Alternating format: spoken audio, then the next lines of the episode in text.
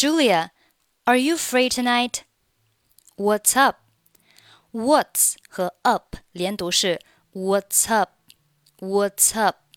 这里 up 末尾的 p 失去爆破，不用发音。What's up? What's up? 我们在发 p 的时候啊，只需要把嘴巴闭起来就可以了。What's up? What's up? I want to invite you to go to the movies.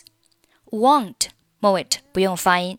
I want to, I want to invite 末尾不用发音。I want to invite you. I want to invite you to go to the movies. Are you asking me for a date? For 和 a 可以连读成 for a, for a, for a date, for a date. Are you asking me for a date? Are you asking me for a date? Yes. I don't like to go to the movies on a date. Don't 末尾 like 末尾不发音。on 和 a 连读是 on a on a on a date on a date. I don't like to go to the movies on a date. It's noisy there. Where do you want to meet? Want 末尾不发音。Where do you want to meet? Let's go to the coffee shop then. It's quiet there. Quiet 末尾可以不用发音。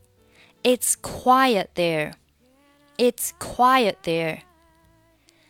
What time should we meet? What 末尾和 should 末尾的不发音。What time should we meet? What time should we meet? How about seven? How 和 about 连读是 How about? How about? How about seven? All right. 好，下面我们从第一句话再慢速读一下。Julia, are you free tonight? What's up? I want to invite you to go to the movies. Are you asking me for a date? Yes. I don't like to go to the movies on a date. It's noisy there. Where do you want to meet? Let's go to the coffee shop then.